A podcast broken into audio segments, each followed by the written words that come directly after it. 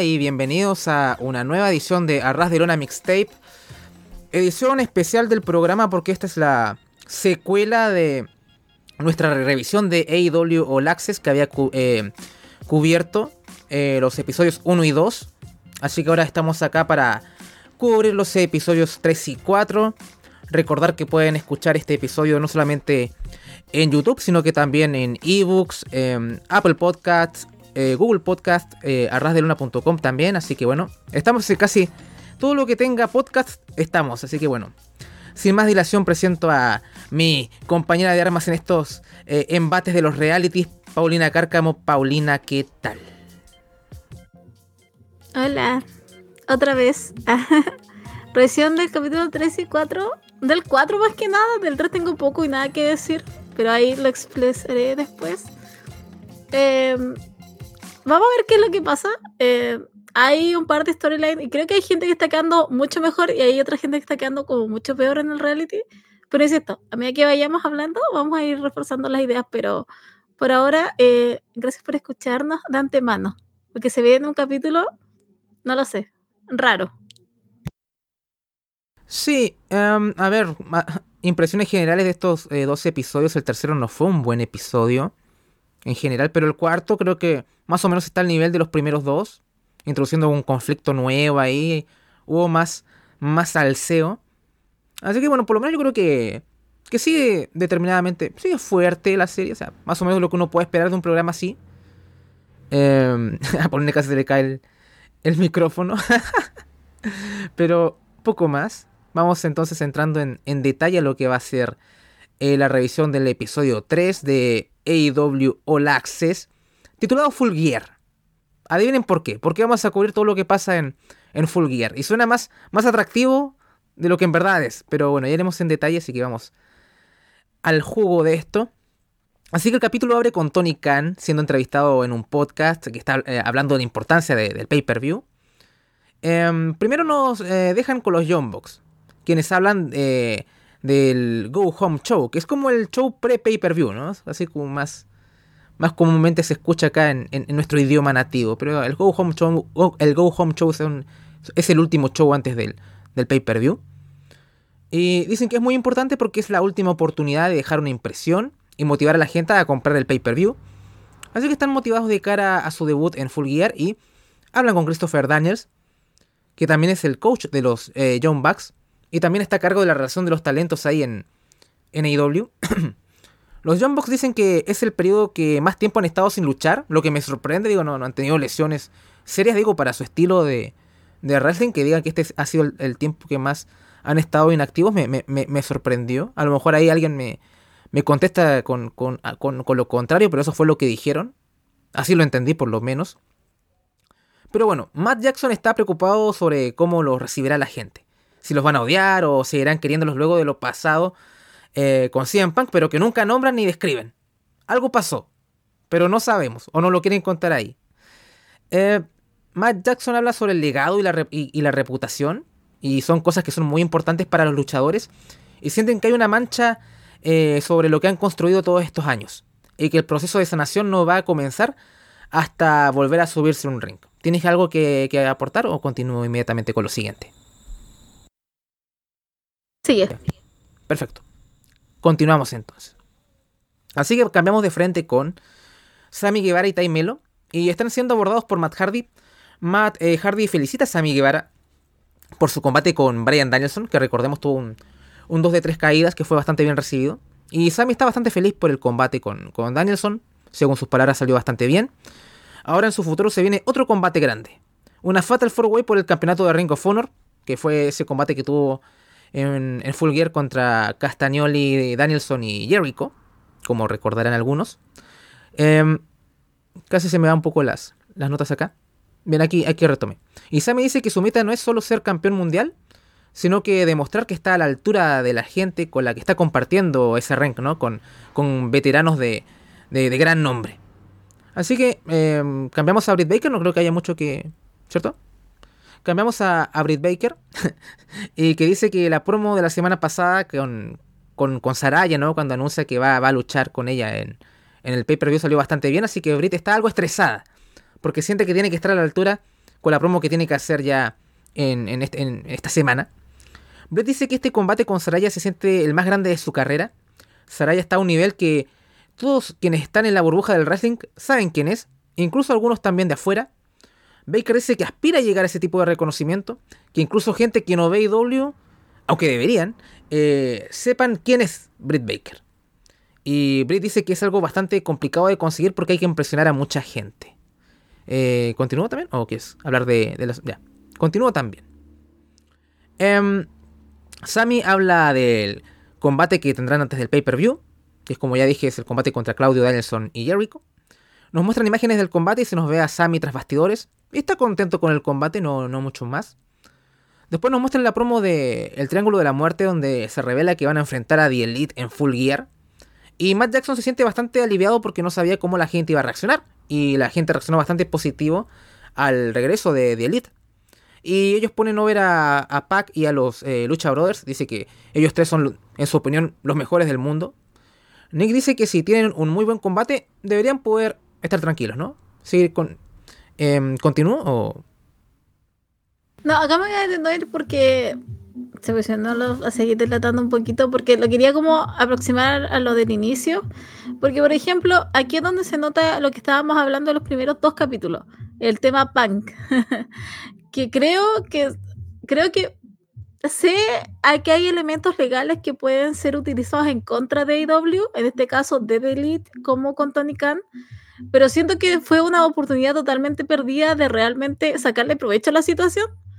Podrían haber hablado, al menos en términos generales, siempre hay una manera de sacarlo legalmente, siempre hablando de manera general o el, el, el que a todos le encanta, allegedly, por lo menos para sacar un poquito más de jugo con respecto a esto, porque de verdad que te sacaba mucho de todo, y creo que me pasó mucho en el capítulo 3, yo lo voy a hacer general ahora, que estaba tan concentrado en esta historia, y nosotros que vemos AW, una que consumimos AW, consumimos las noticias que hay alrededor de AW, y, y sobre todo de lo que pasó en ese tiempo con CM Punk, Delete, con todo el caos que ocurrió ese día en backstage, eso nosotros lo sabemos y lo recontra sabemos, pero no sabemos los detalles jugosos.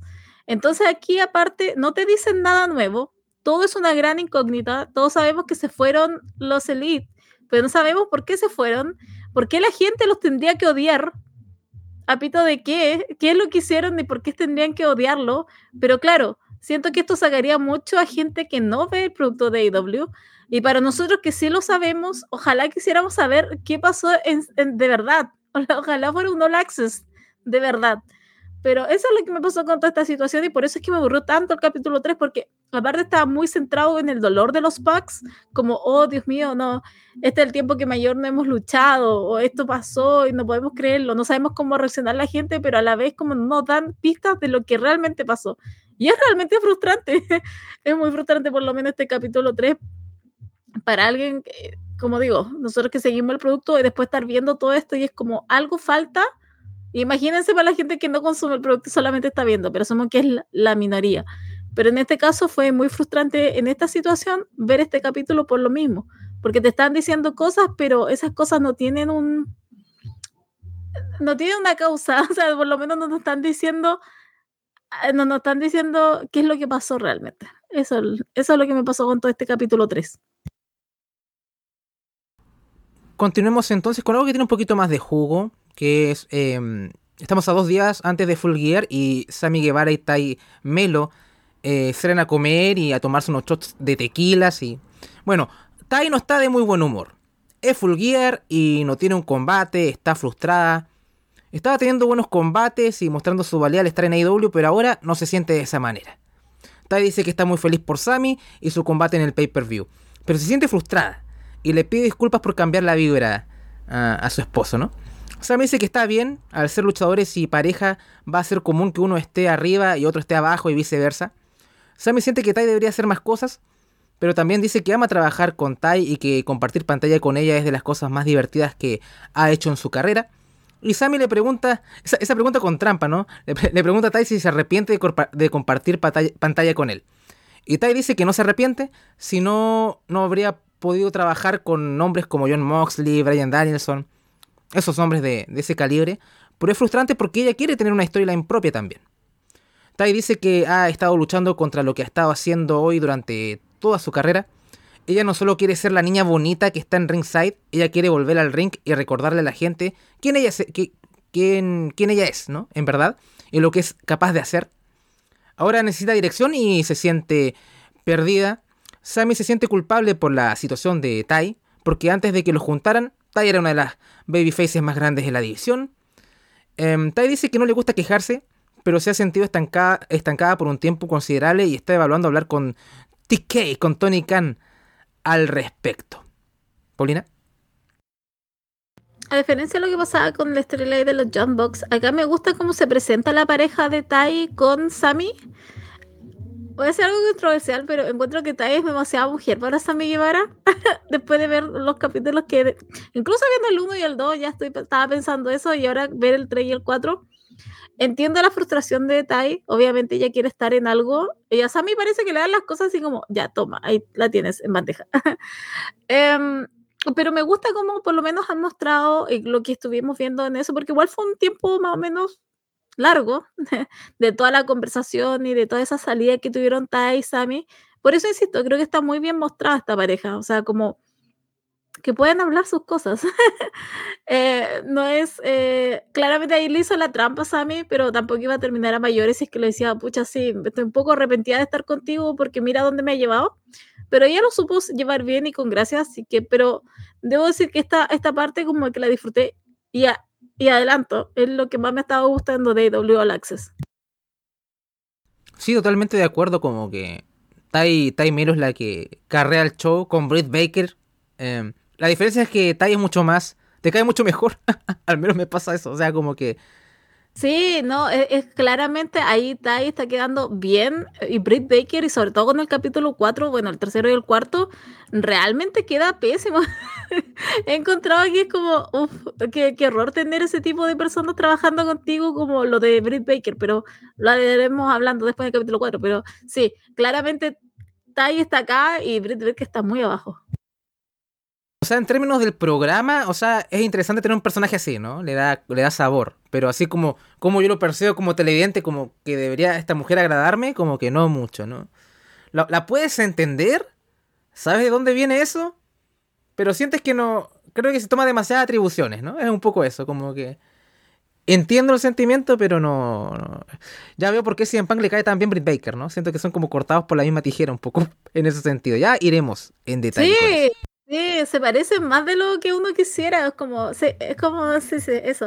A lo mejor por eso le caía tan bien y todo. Es más, es como, porque Adam Cole se supone que es muy tranquilo, aparte yo creo que no le importa ese tipo de acciones de su mujer, pero sí, ahí por lo opuesto, pero con lo decía Pax, si uno ve al tiro por qué le caía tan bien Breaker. Sí, en verdad ya hablaremos más de eso cuando avance este episodio y sobre todo el siguiente. Ton de rosa, todos somos ton de rosa. Eh, continuemos. Bien, ¿y no, qué? Yo no. Sí, totalmente. Pobre mujer. Cambiamos a... Bueno, igual no tenemos todo el, no tenemos todo el detalle. Igual creo que también se escuchó que también eh, tuvo, como pedir disculpas. Algo, también habrá hecho Ton de Rosa también. No, no, no sabemos toda la historia, así que mejor tampoco me voy a poner de, de un bando o en el, o en el otro. Así que mejor eh, veo esto con distancia. Eh, continuemos entonces. Britt Baker. Eh, ahora sí. Eh, Britt dice que ser dentista, perdón, la mantiene con los pies en la tierra. Los miércoles es esta especie de rockstar que la gente, la gente corea DMD. Pero los jueves tiene que trabajar de manera normal, de 9 a 5. Britt habla de lo mucho que se ha esforzado por ser dentista y lo mucho que disfruta hacerlo. Y Britt está en un restaurante con Tony Giovanni. Britt dice que este combate con Australia es donde más ha sentido presión. Creo que es del combate titular ante Ton de Rosa. Giovanni le muestra una noticia de que Tony Khan está evaluando el, quitarle el campeonato a Thunder Rosa. Y Giovanni dice que si Rosa demora en volver, es posible que alguien tenga que seguir con el interinato mes a mes. Y, Britt dice que Tony no le ha dicho, o sea, Tony Giovanni no le ha dicho nada del estatus de Thunder Rosa y si es que le va a quitar el campeonato. Y estando cerca del pay-per-view, la interrogante aún permanece. Eh, Britt dice que eh, Rosa trabaja aquí, dice que el sueldo se lo gana acá, pero no está acá. Y Tony Giovanni dice, ¿sabes qué? Déjate, así como en buen chileno, déjate huellar, o sea, avanza, déjalo, déjalo ir. Dedícate a lo tuyo. Nada más. Creo que es un buen consejo. Pero la mujer no lo suelta. Eh, eh, hay, que, hay, que, hay que matar a Ton de Rosa hasta que no quede vida, básicamente. Eh, pero es así, ¿no? Una mujer muy apasionada con lo que es la división. Britt Baker. Em, Britt no está muy en sintonía con esto. Le molesta que a Tony Storm la sigan mencionando como campeona interina. Eh, y de ahí, de nuevo, hablan de lo grande del combate con Saraya, que hablan de la película que hicieron de, de Saraya, el Fighting with My Family y todo eso. Y eso. ¿Qué eh, opiniones? Baker, Brit. Eh, Paulina. Eh, ¿Sabes lo que pasa? Es que, en primer lugar, me saco el sombrero con Brit Baker. La mujer trabaja de dentista, después tiene que ir a entrenar, después tiene que hacer AW, es un miércoles cuando trabaja los viernes, bueno, eh, esporádicamente, pero realmente eh, aplausos para Brett Becker en ese sentido, porque de verdad, súper mujer. En el otro, ¿sabes qué estaba pensando? Y yo dije, yo igual debería estar enojada, pero con ras de lona. Porque ¿sabes lo que pasa? Yo todavía soy la reemplazante de Martín. A yo, tengo ese, yo tengo ese título todavía, soy la interina acá. Y hace rato ya que estoy, estoy cubriendo esos domingos no me voy a callar, no me van a callar. Entonces lo estaba pensando, yo dije, ¿cuándo voy a pasar a ser oficial? ¿Cuándo me van a dar mi título sin el subtexto? Dejando eso de lado. me da risa igual, estaba como muy con Tony Chobani en ese sentido, pero la entiendo. O sea, creo que la puedo entender, pero siento que lo podría decir con otras palabras. A lo mejor no ser tan intensa en el momento y no hablarlo como Creo que el problema de Britt Breaker es que lo habla con todos. lo habla con todos. No sé si lo habla con Tony Khan, pero lo habla con todos. Entonces es como, anda por aquí, anda por allá. Dice, ay, ¿puedes creer que eh, Tonda Rosa ande viajando y no venga a trabajar acá? Ya, va otra persona y ¿puedes creer que Tonda Rosa anduvo por allá? Pero, ah, pero es campeona y miren, no está acá. Va la otra persona y es lo mismo. Y es como, ya entendimos, Britt Breaker, es la tercera vez que lo dices, o sea, ya entendimos, basta. Pero si tu jefe, Tony Khan, no es capaz de decirle a la campeona que deje el título, ¿qué vas a hacer tú? Nada más, es solamente eso, es como muy extraño lo de Brit pero creo que, eso es lo que cae mal de toda esta situación, es como muy metida y aparte es como muy chismosa, es como que le dice a todos, se encuentra con alguien y es tonta Rosa es campeona, pero ¿sabías que no está con nosotros hace mucho tiempo? Basta, es como ya suficiente, Britt Breaker. Bueno, sí, e-, es, divertido, ¿no? Pobre Adam Cole, ¿no? Debe ser, no, no, no puede dormir tranquilo si no, no dejan de hablar de Ton de Rosa, por ejemplo. Con razón se va a jugar a las consolas. Continuemos entonces. Eso también tiene como siete horas ahí en Twitch. Porque Britt Baker llega y le dice, pero mira, ¿viste lo que hizo Ton de Rosa? Y es como, ah, ya no, espérate, me tengo que ir a jugar ahora. Austin, ¿saben quién no fue a trabajar hoy día? Ton de Rosa. ya. Eh, continuemos entonces. Miren, por fin aparece una estrella de verdad, Paulina Cárcamo. ¿Quién más que tú? Doble J, Jeff Jarrett. Por fin, Star Power acá en All Access. Doble está emocionado de estar en Full Gear. Es su primer pay-per-view en AEW. Eh, también ya, lamentablemente el tiempo de pantalla de Doble J es ese. al tiro ya pasamos a gente con menos Star Power como eh, Matt Jackson, que está muy nervioso de cara al regreso. Nick dice que hay que ser muy afortunado para que pueda estar en un show de estos. Es como un Super Bowl. Y acá me reí. Porque me, acuerdo que, o sea, los Bucks siempre lo... ¿Qué, qué privilegios ustedes por defecto los meten? Me, acuerdo antes que cuando no habían storylines con ellos, igual los metían. Me acuerdo que sacaron un combate, no sé si creo, creo que fue en el Full Gear o, o, un All Out que fue como, bueno, Jurassic Express contra John Box, porque sí, pero bueno. Igual en esos tiempos eh, había que vender pay-per-views y bueno, ahí iba a estar Power con los John Box y bueno, se entendía ahí. Pero igual siento que no creo que sea un privilegio a estas alturas para ellos, ¿no? O sea, Entiendo Taimelo, ¿no? Que como que lucha y se aferra y es como yo contra el sistema para poder estar en el pay-per-view, pero es como, ah, los John Box tienen que estar, ¿no? Si por algo hacemos 5 horas de pay-per-view y un combate de mujeres, así que bueno, para, para los John Box siempre hay espacio, así que no hay problema, amigo. Eh, pero entiendo el concepto. Bien, continuemos entonces. Eh, estamos a 6 horas de Full La audacia. Solo quería opinar eso. La audacia de los John Bucks diciendo que es casi un privilegio y como que ellos no podían creer esta oportunidad. Ya. Con eso lo dejamos todo. Impact tenía razón. Bien. Eh, ya estamos a 6 horas de Full Gear y Britt Baker dice que ser una de las caras de AEW hace que tengas que estar disponible cuando te necesiten. No como ton de rosa, ¿no? No, no dice eso, pero yo creo que implícitamente lo dice.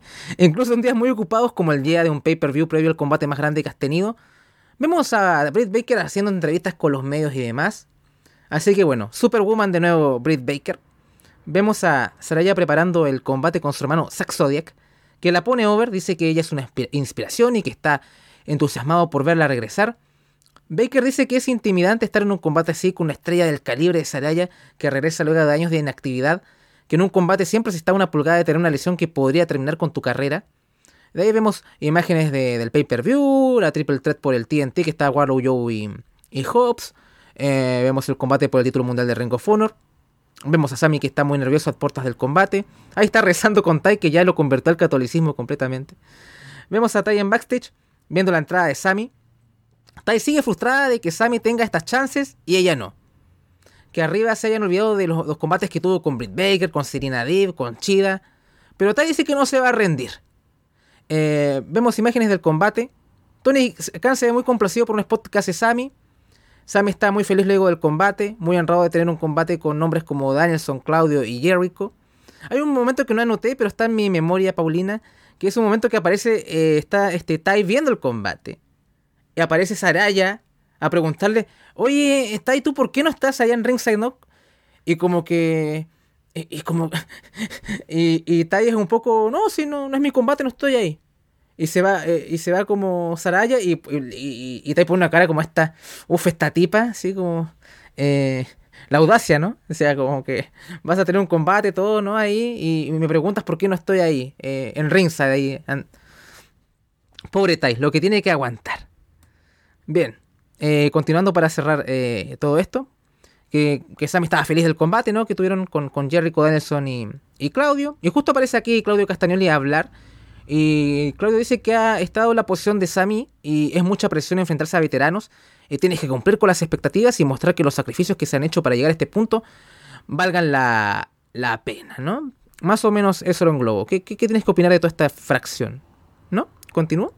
No mucho, no mucho. Es que fueron eso. fueron como situaciones que pasaron, pero que al final no como que no llevaban a nada. Y simplemente sirvió como para elevar un poquito más a mí llevar, así como nosotros hemos estado ahí, entendemos toda esta presión y todo. Pero más allá de eso, creo que no, no pasa. Fue relleno. Me encanta que cuando Paulina habla se escucha reggaetón de fondo. Ahí la, gente. Es feriado, señores. Broma, ¿qué se escucha? Oh, que están, ¿Sabes que están al lado? Los vecinos están, pero pa, pa, pa. Qué bueno que se escuche. El Día del Trabajador están celebrando todavía. Sí, podrían trabajar en el Día del Trabajador. ¿Por qué descansamos? ¿Por qué? En verdad, son, son, son contradicciones que yo no, no, puedo entender. Pero más allá de la mala comedia, continuamos con lo siguiente, que es el combate de The Elite con el Triángulo de la Muerte. Y bueno, nos muestran imágenes y todo.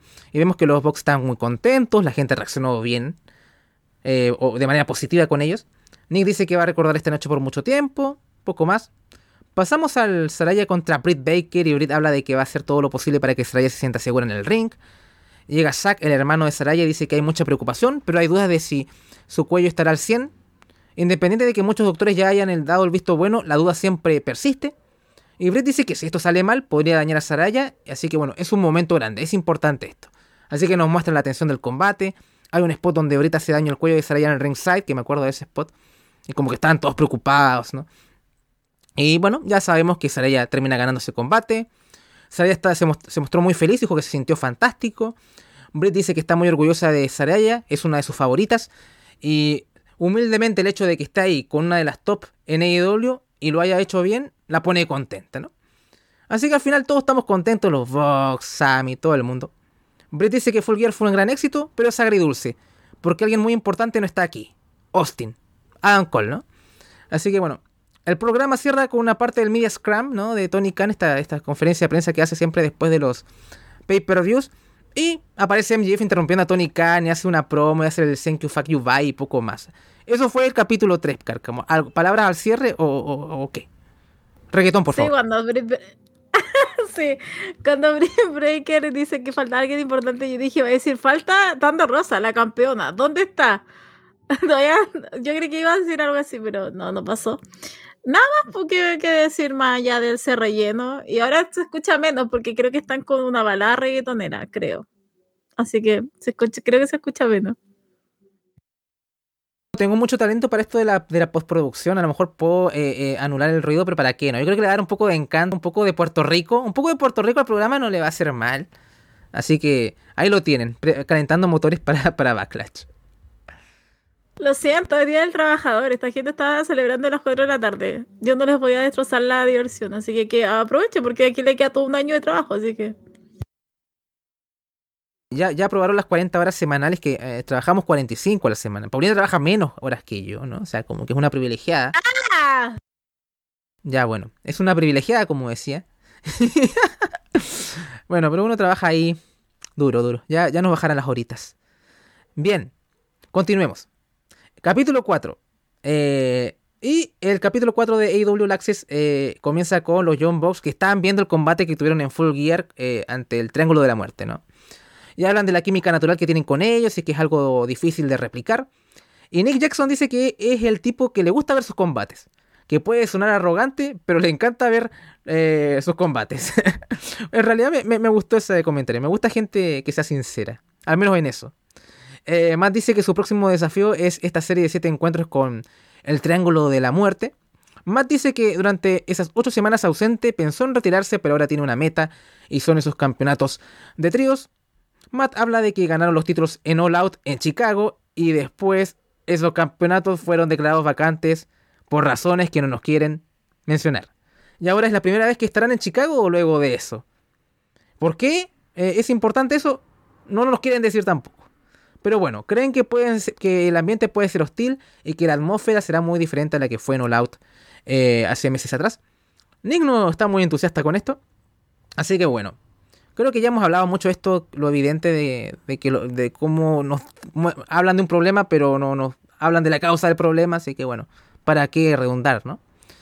Así que eh, se nos muestra una sesión de fotos con MGF. Em, pues en Full Gear se coronó como campeón al vencer a John Moxley. Bueno, voy a dejar esto claro con MJF. MJF es como un gag en All Access, ¿no? O sea, como que aparece, pero siempre es como un tono cómico porque el tipo no está metido en, las historias del programa, ¿no? Como que está ahí y está para hacer el chistecito un poco o que no está ahí y sería eso, ¿no? O sea, es, es eso MJF, así que no me voy a recrear. Y creo que no lo voy a mencionar hasta que no sea algo relevante o a, que, a no ser que el chiste me haga demasiada gracia, pero bueno, es para, para decir que MGF aparece de tanto en tanto, pero es como muy, muy anecdótico cada vez que aparece, ¿no? Bien, eh, continuemos entonces. Eh, vemos a la supuesta estrella de este show, Britt Baker, con la verdadera estrella de este show, Ty Melo. Y adivinen. eh, no, no sé. Adivinen de qué está hablando. adivinen. Díganme en los comentarios, ¿de qué cree que está hablando Britt Baker? Eh, no, afortunadamente no, no de tan de rosa. Fue, fue un bite. Eh, pero habla de el combate de, de Tony Storm con eh, Jamie Hater. Que al final Jamie le terminó rompiendo el hueso orbital de Tony. La mujer pega. Hater hits hard, amigos. No es una, una, expresión. En verdad, la mujer pega duro. Y para los que no sepan cuál es el hueso orbital, es el hueso que está en las órbitas de los ojos. ¿no? Esto que está acá. Entonces, eh, y Fred dice que nunca se ha roto muchas cosas, pero no, no, no ese hueso, así que imagínense. Eh, son estas conversaciones que aquí capturo para todos. Pero bueno, Tai nos dice que eh, nunca se ha roto un hueso, así que es una mujer fuerte. también nos dice que tendrá un combate junto a Anna Jay contra Willow y Sky Blue y contra Jamie Hater y Britt Baker. Así que ella tiene que asegurarse de brillar y aprovechar esa oportunidad. Volvemos a la conversación que tiene Tai con Brit. Y Tai dice que Ruby Soho está de regreso. Y están pensando en hacer un feudo con ella. Y Tai no está muy entusiasmada con esto. Y Britt Baker le pregunta por qué. Y bueno, Tai responde que Ruby cree que literalmente ella le rompió la nariz a propósito. Porque bueno, eh, Ruby Soho sufrió una rotura de nariz, ¿no? Cerca de All Out o por ahí, o fue en All Out, no lo recuerdo muy bien. Así que eh, Tai le rompió la, nariz, pero obviamente eso fue un accidente. Pero parece que Ruby no lo percibe de esa forma. Eh, tai dice que en WWE tampoco se lleva muy bien y parece que según ella hubo problemas de comunicación. Pero pensaba que ahora que estaban trabajando acá en IW las cosas estarían al menos bien, ¿no? Así como eh, eh, ya esa agua habría pasado bajo el puente, pero me parece que, que no es tan así. Así que bueno, justo después de esto pasa este accidente y ella cree, o sea, Ruby cree que es a propósito. Eh, tai cree que Tony Khan va a querer retomar el feudo que tuvieron en septiembre, así que Tai necesita tener más combates individuales, pero sabe que puede ser perjudicial tanto para ella como para Ruby el hecho de no estar en sintonía o de no estar en la misma página. Eh, Baker dice que también se ha roto la nariz, accidentes como esos pasan. Tai dice que solo se va a centrar en ser lo más profesional posible con respecto al tema. Y bueno, eh, se nos presenta Ruby Soho, dice que entró en el mundo del wrestling. Ahora, ¿sabes qué? Antes de eso, creo que detengámonos acá, Paulina. ¿Qué opinas de todo esto de, de, Tai y, Ruby? Who cares? Eh, hablemos del contexto en donde estaban hablando y por qué aquí Tai Melo claramente superior en todo este reality a Britt Breaker. Están sentadas las dos porque le están haciendo los rulitos, le están haciendo las ondas en sus pelos. Están usando ahí el rizador. Y entre toda esa conversación, es Britt Breaker la que más conversa con Taimelo. Y tú puedes ver a Taimelo que ya está aburrísimo. O sea, Taimelo no quiere saber nada y ojalá dejara de hablar Britt Baker, pero claramente no lo está haciendo. Y sigue, Britt Baker habla, habla, habla. Y, tú ves ya la, cara de Taimelo que simplemente es como, yeah, well. Y recién cuando puede hablar ella, que es en el tema que es referente a ella, que es lo que está pasando ahora con Ruby, es como que ahí uno puede ver el cambio y, ahí ella se involucra un poco más con la conversación en cancha, un poco más la conversación con Britt Baker. Pero antes de eso, toda esa expresión corporal, o sea, Tai Melo realmente era la que llevaba todo ahí porque no le importaba nada. Y Britt Baker hablaba, hablaba y hablaba. Pero me gustó más como la situación. Aparte me gustó, es que aquí se nota que hay gente que trabaja en esto, porque hicieron toda esa conexión para contarnos después la historia principal, una de las historias principales que es de este programa, que es todo lo que pasa con Ruby Tai. Pero simplemente fue esta conversación que nos ayudó a entender lo que pasó, lo que está pasando y lo que va a pasar eventualmente. Así que encontré que fue como muy buen puente argumentativo, por lo menos. Bien, entonces, ¿por qué no vemos la otra cara de la moneda? Se nos introduce a Ruby Soho, se nos presenta a Ruby. Dice que entró en el mundo del wrestling a los 19 años, dice que en su juventud tenía problemas de autoestima, no tenía una identidad y cuando encontró el wrestling em, descubrió una libertad que nunca había experimentado antes. El wrestling es el lugar en el que siente que ella no la juzgan, lo que me parece bastante curioso. Si algo donde te juzgan es en el wrestling, sobre todo si estás en una empresa como IW, pero bueno. Pero eh, eh, en el wrestling no se siente como una marginada, porque está rodeada de marginados y siente que ella puede ser lo que quiere ser, ¿no? Ruby dice que será su primera aparición en tres meses luego de que Tai rompiera su nariz en All Out. Tuvo una recuperación difícil, fue una de sus lesiones más dolorosas y Ruby ha tenido varias lesiones ya. Dice que conoce a Tai desde hace muchos años y que claramente no se llevan bien, pero hay que ser profesionales y ser capaz de hacer lo mejor para el vestuario, o sea, para, la gente de atrás, ¿no? Y poner las diferencias de lado. Em, ¿Algo que agregar o continúo? Continúa entonces. Ruby eh, nos habla de su relación con Eddie Kingston. Dice que lo conoció hace 10 años en una, en una promoción independiente, en una indie. Y era una de las pocas personas en ese camerino, en ese vestuario, que no le tenía miedo a Eddie. Porque bueno, ustedes saben, Eddie Kingston es un poquito conflictivo. Pero Ruby nunca se sintió intimidada por él. Y desde esa época, Eddie y ella siempre han sido eh, muy amigos y Eddie siempre ha sido muy protector eh, con ella. Eddie Kingston dice que está muy feliz de volver a ver a Ruby. Eddie dice que quiere demasiado a Ruby, la quiere más de lo que se quiere a sí mismo incluso, y que es una amistad irreemplazable. Incluso como que menciona que como que sus amigos son como Mox, Ruby y habla de otra persona que habla de un apodo que no, no, logré deducir quién era, que no lo alcancé a notar, pero. Pero siente que cuando no están alguno de ellos, como que se siente muy perdido, Eddie, ¿no? O sea, un hombre bastante. bastante de, círculo cerrado, como ya más o menos sabíamos. Em, Ruby le dice a Eddie que no ha hablado con Ty desde el incidente y Kingston dice que tiene que ser profesional. imagínate, yo soy el que te está diciendo eso. eso fue lo mejor. Así que eh, imagínate que viene eso de mí, que yo quiero básicamente golpear a todo el mundo. Bueno, eh, ¿algún comentario o pasamos a lo siguiente? O sea, me gustó que haya mostrado la amistad de ellos dos. Eso me gustó mucho. La conversación que tuvieron eh, Kingston, como siendo muy padre de Ruby, como de, de, abrazarla, de apoyarla, de darle consejo en esta ocasión, como de ser profesional. Aprende de mí, claramente, el más profesional de todos. Entonces me gustó eso, me gustó que lo hayan mostrado y lo hayan mostrado de buena manera, me gustó que le hayan dado sus minutos para uno entender y también conectar un poco más, que bueno, a medida me estoy adelantando un poco, pero a medida que pasa es como que cada vez como, Rui, creo que estáis exagerando demasiado toda esta situación, pero alguien tiene que crear algún tema en el reality, así que lo entiendo también por ese lado, pero si lo viera fuera de la perspectiva solamente como de espectadora, diría como, calmémonos un ratito, eh, Ruby. Sí, claramente hay que haber un poquito de conflicto. A lo mejor tiene una base real, pero tal vez lo, acentúan un poco más para, para mostrar tensión. Pero me, gustó. Creo que una de las cosas que mejora este, em, este capítulo con respecto a, al del 3 es que ya por lo menos tenemos una cosa diferente con lo de Ruby, otra dinámica. Así que me, gustó la dinámica entre Eddie y Ruby, que es bastante adorable incluso. Y lo de em, este conflicto nuevo con Tai. Así que eso, eso, eso le agregó un poquito más a este episodio. Pero bueno, ¿por qué no cambiamos al tema favorito de Britt Baker? Ton de Rosa. Protagonizada por la misma Ton de Rosa que está en un gimnasio, donde por fin se va a subir a un ring después de seis meses para ver cómo está físicamente y cómo responde su espalda.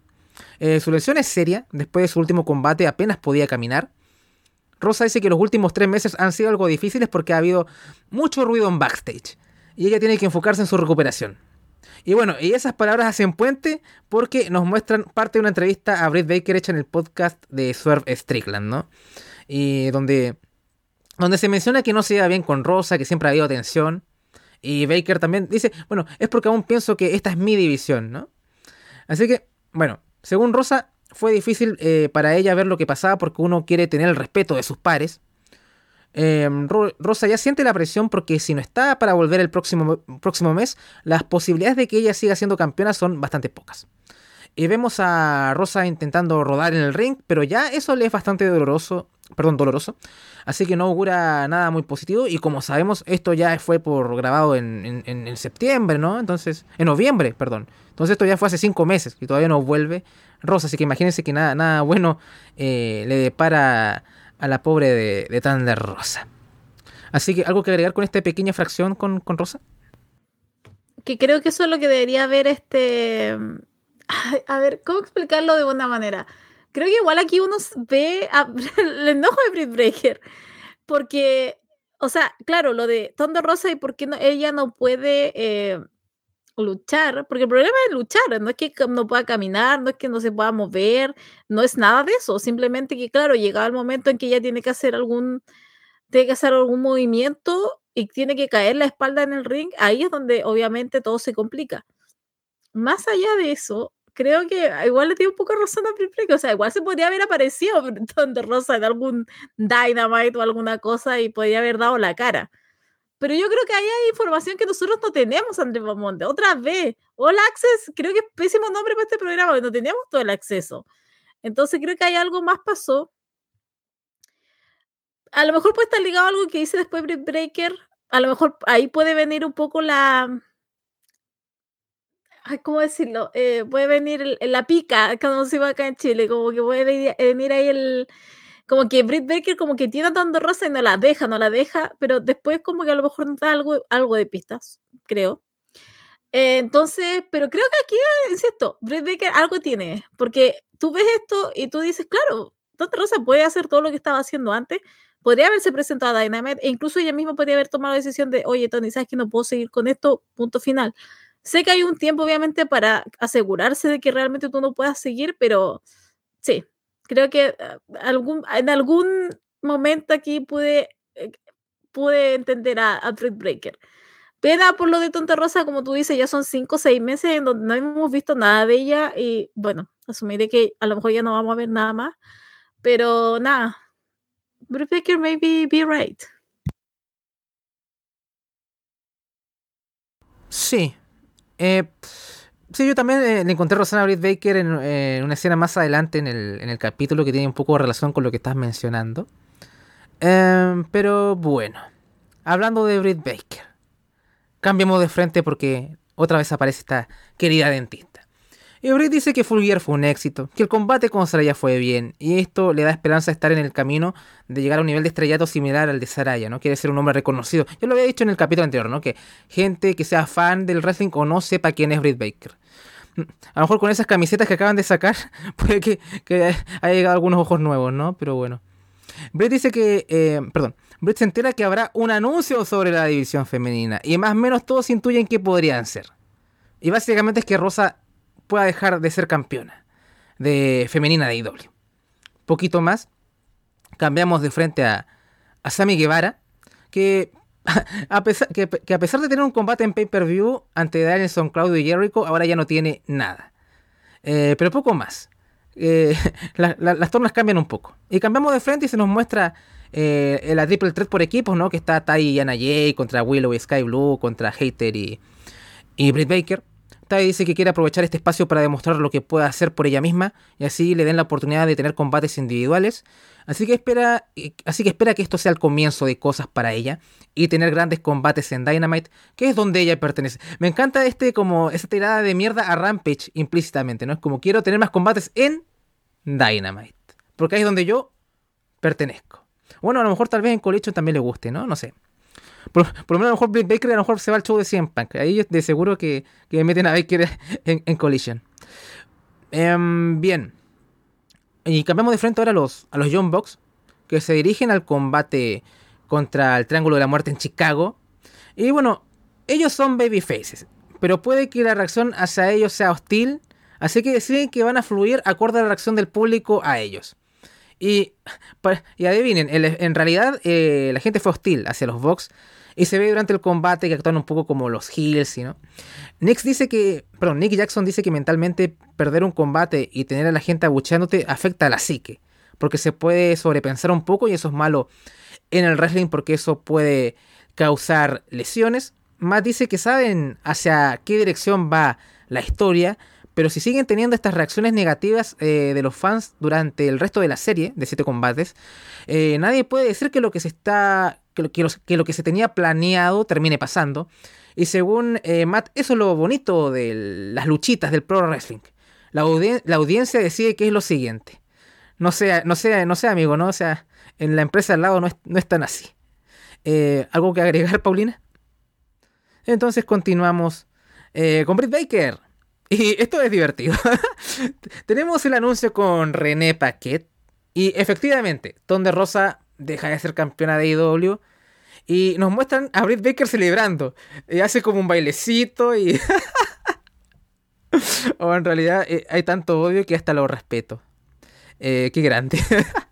Así que bueno, Britt dice que por fin toda la división femenina está aliviada con esto. Que se terminó esta mierda del interinato Así que por fin vamos a poder avanzar. Y de pronto, esta creo que es mi parte favorita del capítulo, o, una de las dos. Llega Britt Baker y a hablar con Tai Conti, o sea, Tai Melo, que estaba junto a Sammy Guevara. Y Britt le pregunta a Tai, o sea, ¿qué, te parece el anuncio? Y Tai, bueno, sí, bien, supongo, bien, por nosotras, ¿no? O sea, como que tampoco le. Tampoco para ella le importaba demasiado el tema del interinato o eso. Es como que, en verdad, es un encanto como Britt Baker hace como tremendo problema, es como el destino de la humanidad. Y Tai, Tai, Tai Melo, bueno, sí, bien, supongo, o sea, bien por nosotras. o sea, como que a ella. Es que son otras perspectivas también, ¿no? O sea, como Britt Baker siempre está arriba y está luchando por tener un segundo en pantalla y un segundo en que ella sea una wrestler independiente y que no sea un apéndice de su marido. Entonces, como que las luchas son diferentes y en verdad. Hay una que se cree la dueña de la división y otra que, que es como una underdog que se vio como em, perjudicada por las circunstancias y, está luchando por tener un poco de, de espacio. ¿Con quién empatizas más? Esa es como la, la, pregunta. Y acá se ve muy claro en esta situación. O sea, como, no, este, esto del interinato, por fin. Y, y, y Tai es como, sí, bien, o sea, bien, bien, bien por nosotras, supongo. Me encanta el I guess, así como que, ok. Eh, eh, definitivamente fue mi parte favorita de, eh, del episodio. Y bueno, continuamos con esto porque Brit dice, em, perdón, Brit dice que con sigue con el veneno, ¿no? Bueno, en un mundo ideal, Rosa debería haber hecho el anuncio. Y aquí estoy totalmente de acuerdo. Rosa debería haber hecho el anuncio porque, claro, hubiera sido un bonito momento. Llega Tonda Rosa con su campeonato y se lo entrega a Jamie Hater, por ejemplo no sé, hubiera sido un momento más poderoso. Es un ejemplo, ¿no? Algún discurso de Ton de Rosa de que, no sé, mi, salud no está bien, X y Así que ahí se la doy. Pero bueno, eh, Sammy Guevara dijo, eh, ah, yo pensaba que esto podría haber pasado en dos semanas porque eh, había un Dynamite en San Antonio, creo. Y San Antonio es, el, la tierra natal de, de Ton de Rosa, ¿no? Es la ciudad natal de ella. Y, y Britt Baker dice, ¿sabes qué? No, no, no, va a estar en, no va a estar en San Antonio Ton de Rosa. Y no sé si Sammy o Ty le preguntan por qué. Sí, yo tampoco sé, ese es, la, ese es, el, problema, ¿por qué? Em, así que em, sigue, sigue el veneno de, de Britt Baker con, con Ton de Rosa. Em, y bueno, Baker dice que a pesar de todo lo que ha pasado con Rosa, si Tony, si Tony Khan le dice que vuelvan a retomar esa rivalidad, ella no pondría peros. O sea, es un combate que da dinero. Baker dice que ella no es idiota, sabe que el drama hace dinero y la gente sabe que no se llevan bien. Así que, aunque lo odiaría, haría el combate, si es que se le llegase a presentar la oportunidad. ¿Algún comentario, Paulina, de este, de este gran momento? Mucho, eh, más que quedarme con lo último. O sea, ese intercambio hubiera sido bueno que Tai con decía, bien, bien por ti, que andas, andas molestando con todo esto hace meses, por no decir otra palabra. Eh, pero me quedo con lo del final, o sea, Britt Baker es alguien que entiende todo esto y quizá a lo mejor ella misma exageró toda esta situación de su odio ese ton de rosa eh, por el bien del reality. Tal vez dijeron así como tú tienes que ser la central en todo esto y ya ella se lo tomó y lo empezó a decir. Pero me gusta esa perspectiva que tiene ella de decir, ¿sabes qué? Yo sé que esto da dinero y si alguna vez nos tenemos que enfrentar, nos vamos a enfrentar. Yo no tengo problema y si ella no tiene problema, vamos porque es algo que van a ver me gusta, me gustó esa actitud, pero más allá de eso, o sea, insisto, Taimelo lo más grande, esa actitud que tiene, así como, ya, yeah, whatever. Pero también, por ejemplo, no me quedo con ninguna de las dos porque es lo que tú decías, o sea, ve que le importa porque está ahí. La amiga ahora tiene el campeonato, o por lo menos su cercana del círculo, tiene el campeonato y ella no quiere que se le llame interino porque se siente como, ah, algo de segunda categoría. Pero a Melo tampoco le importa mucho porque ella está logrando siquiera tener algo en el programa. O sea, se pone contenta porque está en una lucha de tríos y es como, sí, puedo estar en una lucha y de ahí construir algo, pero claramente están en dos posiciones totalmente diferentes y por largo hay dos reacciones totalmente diferentes, pero más allá de eso no, no puedo decir más. Sí, eh, continuemos entonces, eh, más o menos muy ligado a lo que estábamos hablando, porque seguimos con, con Britt Baker. Y esto es interesante porque está conversando ahora con Tony Schiavone, o Giovanni. Eh, hablan de que ahora Jamie es la campeona legítima de IW. Y Giovanni eh, apunta que al parecer Jamie está algo estresada con el rol de campeona. Así que Tony sugiere el escenario de si se presenta la posibilidad de, de, ella volver a ser campeona, no ahora, ¿no? Pero en el, en el futuro, ser campeona de, de IW. Eh, por un río afuera, perdón, Toretos. Em, y Baker no está muy complacida con la idea de volver a ser campeona, es más, como que no lo quiere hacer nunca más prácticamente, como que al menos no en, cinco años, dice, como que en la verdad, em, y explica el por qué, el por qué no quiere ser campeona, porque Baker dice que cuando fue campeona fue muy duro, habían chicas que estaban contra Brit, y que aquí, aquí, aquí habla de su origen, su historia de origen de villano acá. Porque cuando llegó al punto de que, llegó al punto de que hubo una reunión contra ella y la acusaron de fingir tener una muñeca rota. Y después eso se aclaró y esas chicas que la acusaron se disculparon, pero eso dejó como secuelas en ella, porque no vio venir una situación así y eso conlleva mucho drama y ella no estaba preparada para eso.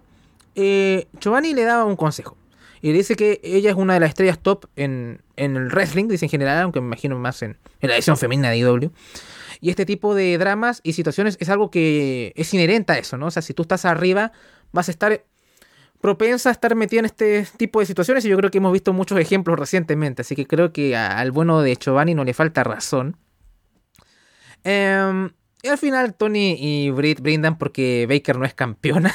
Eh, así que es un poco así, cierra el segmento ahí con, en el restaurante con, con Tony. ¿Quieres algo que agregar con esto? Con esta revelación que hizo Britt de que básicamente se juntaron, fueron contra ella y la acusaron de fingir una lesión. Sí, hoy se me había olvidado. Te juro que había quedado en blanco en un minuto. Yo dije, se me había olvidado lo que te había pensado al principio. Que creo que ahí está bien, porque ¿Dónde están los nombres, Britt Baker? ¿De quiénes eran las mujeres que estaban ahí que te acusaron de que estabas fingiendo tú esa muñeca rota? Yo creo que entre eso estaba Tondo Rosa. Te juro que te juro que si tú me dices así como si puedo poner mi bien por lo, porque te juro que el odio de, de Britt Baker no es algo que simplemente tú te enojas por algo que pasó en el trabajo. Es algo que a ti, a ti fue algo personal porque llevamos cuatro capítulos y Britt Breaker nos suelta el nombre de Rosa de su boca. Entonces yo creo que aquí pasó algo más. Yo creo que una de las que la acusaron estaba Tonda Rosa. No sé quién haya nacido el resto. Realmente no lo sé, no se me ocurren ahora nombres. Eh, pero eh, creo que por ahí andaba Rosa. Igual una pena por lo de Britt Baker, porque igual debe ser como una situación muy así como que, pero sí, mira, estoy rota. Eh, pero insisto, creo que allí nos dan un poco de pista de por qué puede venir toda esta persecución que tiene ahora con Ton de Rosa y el título interino y no interino y oficial y no oficial. Creo que por ahí puede venir un poco la puede venir un poco la respuesta a todo esto lo que hemos estado viendo y escuchando de Britt Baker. Sí, fue como su historia de, como dije, del origen ¿no? de, de, todo esto. Es una posibilidad de que Ton de Rosa haya estado en ese grupo.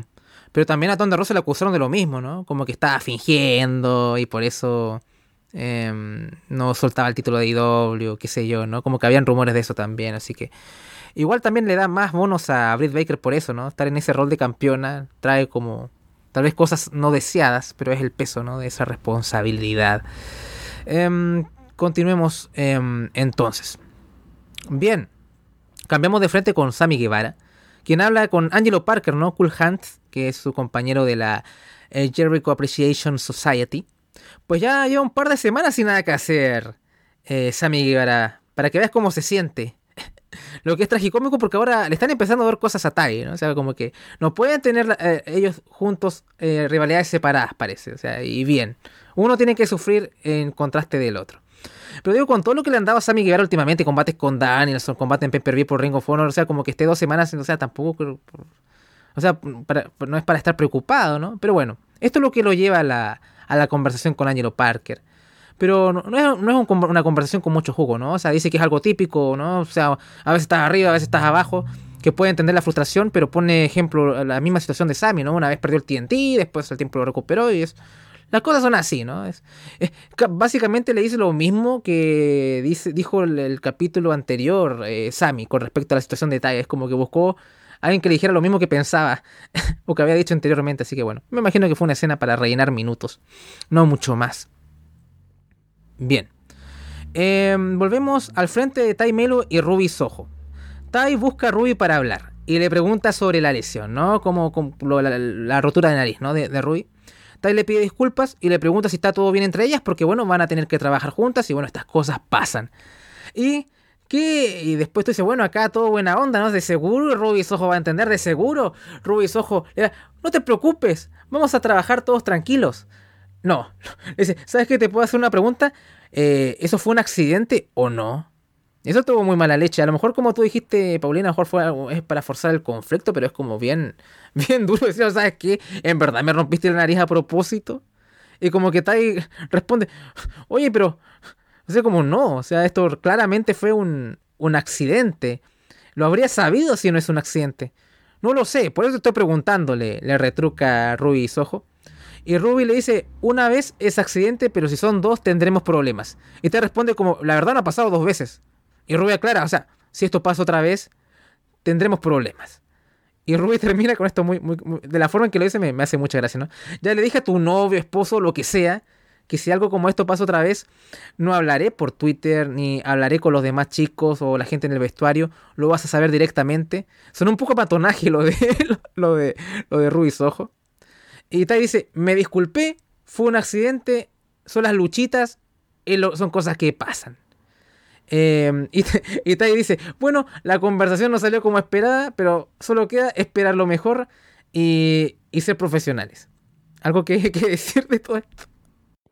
Sí, bájale tres cambios, Ruiz, ojo, o sea, o sea, yo encontré que esto fue como muy scripted. Esto, esto yo creo que aquí hubo mano de productores que obviamente quisieron impulsar otro conflicto porque no ya está terminando el conflicto tan de Rosa.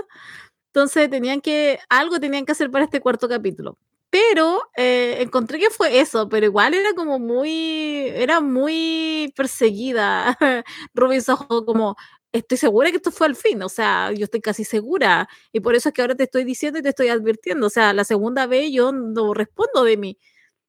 Eh, Ruby, calmémonos, por favor. Creo que hasta ahí Kingston le diría, eh, cálmate un poquito. Sí, fue como muy exagerado, ¿no? Claramente a lo mejor era para forzar todo. Pero bueno, tampoco, tampoco me quejo, ¿eh? O sea, igual está bien que le pongamos un poco de, de mala leche. O sea, los reality no son tan, tan reales como quisiéramos.